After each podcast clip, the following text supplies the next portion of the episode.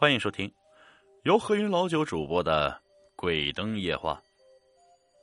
民间异事啊，自古就多，咱老百姓啊也没那个机缘逢仙遇鬼的。说起这颠倒玄妙、人人都能讲出来的故事，也就是见过那游走红尘的算命先生了。从前过日子，嗨，倒不如如今这般闭门锁窗的孤清。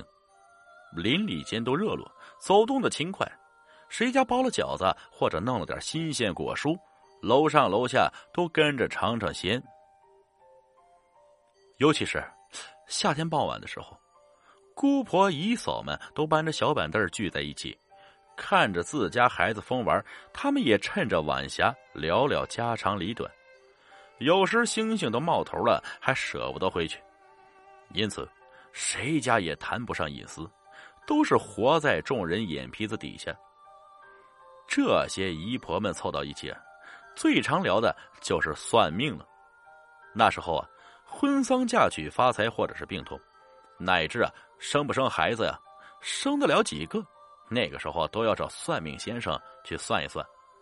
数年间成了风气，很是带动了几个神婆神汉的生意啊。那到底算命这回事儿能不能当真？准不准呢？这个就是个人心里一杆秤，各有各的数了。说两个我知道的啊，一个是前楼的强子哥，一个是后楼的小凤仙儿。哎，我们三个算是发小，彼此熟知。虽然长大后各奔前程，仍是有着联系啊。先说强子哥吧，他家就他一个孩子。父母双职工，那吃喝穿都可着他先来，性情难免有些骄纵。好在他天性重情义，小伙伴们都愿意同他玩耍，是个孩子王。他妈给他去算命，几个瞎子和神婆啊都说这娃将来有出息。其中一个王半仙说的详细啊，说强子哥是无根水，这方土地养不了他，将来呢要往东边去。水归江河，方才有靠啊！大器晚成也。后来上了学，强子哥实实在在，嘿，那是个学渣。他自己说看书本啊，那就像是孙悟空上了紧箍咒，怎么也不是读书那块料。好歹高中毕业以后不读了，他爸妈托人托关系给他找工作。那个时候啊，嘿，安排工作可不便宜啊。家里的积蓄都花空了，就希望他能安安稳稳的上班、结婚、过日子。可强子哥呢，不是喝酒误事他就是跟同事、老师傅打架，十年间换了三四个地方，发小们都成家立业，强子哥反倒孑然一身啊，力气十足，出了名的刺儿头，日子过得反倒不如旁人了。二十八九岁的时候。强子哥喝了场大酒，回家借着酒劲儿给他爸妈磕了仨头，说：“你们就都没当养过我啊，别再管我了。”第二天，强子哥失踪了，只留张纸条，说他外出闯荡去了，让爸妈别找他，等混出人样那再回来。强子哥是从朋友那里弄了点路费去了上海，刚去的时候苦啊。那真的是睡过天桥和地下通道，给摩天大厦擦玻璃，命都悬在半空中了。只是背井离乡没了照应，强子哥反倒是收敛了焦躁的性情。他自断了退路，宁愿饿死他乡，嘿，也不肯回家。真真正正是干活干活有干才能活。后来他做了长途货车的司机。沿着运河往来送货，偏僻路段常有恶人劫道抢货。那强子哥自小学来的江湖气竟派上了用场，千里远的骆驼，唯独他平安无恙。得了货运公司老板的赏识，渐渐积累了些人脉和资金。三十三岁上娶了老板的千金，更是自己开了一家货运公司。如今上海寸土寸金的地方。强子哥住的那可是小别墅啊，他爸妈也搬去了那里抱孙子，让这些邻居好生羡慕，都说人家强子的命好，那上海啊，那可不就是往东走吗？依着运河、黄浦江，强子的无根水命落了地，发了家。再说一个，我们家后楼的小凤仙儿，凤仙儿是个姑娘啊，他父母是从农村招工时来到城里的，原先住在村里时，他妈呢便与婆家公婆妯娌不和，整日吵闹。大半原因是因为生了个女儿，让人看不起。她叫凤仙，意味凤以仙至，龙自来。他爸妈是想要个儿子。凤仙五岁时，果然他爸妈像是开了挂呀！我天，一连一口气啊，生了三个男孩子。那被罚的呀，哎呀，家徒四壁也愿意。凤仙的三个弟弟分别叫大龙、二龙和锁子。也是源于算命先生的话。凤仙的妈脾气特别不好，是多数都是为了钱，仨瓜俩枣的事情，两口子能大打给四个孩子哇哇的哭，他们也不管。凤仙妈呀，最喜欢捏着孩子们的八卦去算字儿，仿佛借着算命先生的几句吉言，他也能在这煎熬的日子里看到些希望。可他小儿子出生后啊，瞎子说：“这孩子不好养。”怕是活不到成年，所以凤仙妈给小儿子起名叫锁子。可惜十岁上仍是夭折死了。又说凤仙妈的三个儿子，皆是前世的冤亲债主，这辈子是来讨债的。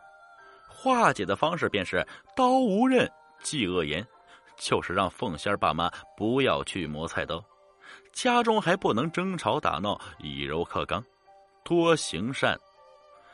消了上辈子的怨气，这才能家里平安。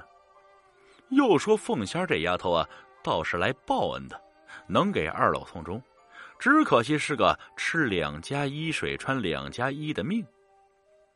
凤仙妈大概是没相信那瞎子的话，或是脾气改不了，只把女儿将来是个二婚的命说听进去了，整天的骂他是赔钱货，打骂是家常便饭呀。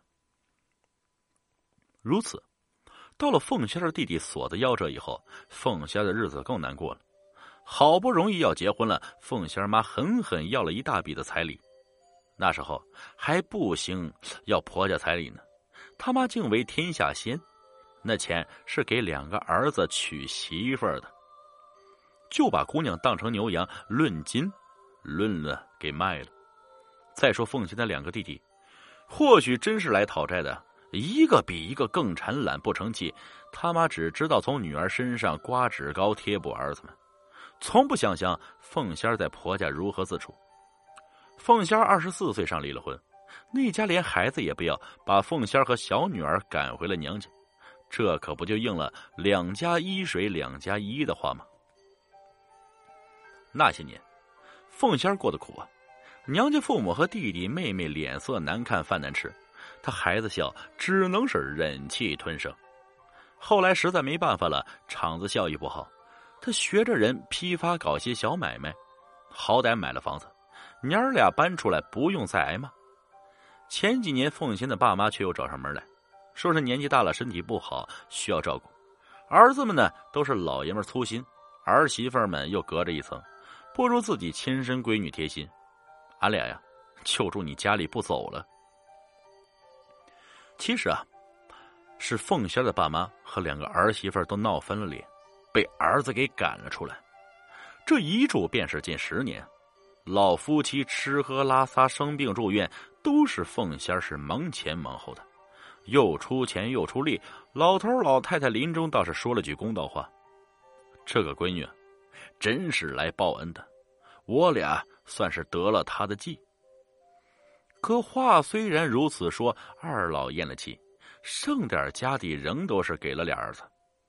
而凤仙爹娘过世后，他的二次姻缘竟然真出现了，是个大他两三岁的憨厚人，对凤仙知冷知热的，对凤仙的女儿视为己出。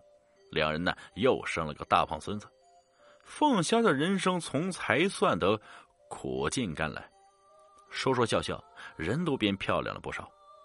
这强子哥还有凤仙的事让我觉得也许啊，人真是各自有天命，高人能推算得出那些算命的，倒不都是胡说骗钱的。只是强子哥说命不命的他不知道，他只晓得那时候他破釜沉舟跑到外地，不动脑不出力就得饿死，逼急了人就会给自己寻出路了吗？而凤仙说的是，他爸妈就是他的苦命，有这样的父母想不离婚不吃两家井水难。至于给父母养老送终，他只说为人子女，只求问心无愧。说句不中听的话，若是凤仙的爸妈还在，别说吃不吃得上第二家的井水，就是吃上了，怕是也还得离。所以说，算命算命，算出来的命，非是天命，而是人心。本集故事播讲完了，感谢各位听众的收听，我们下集再见。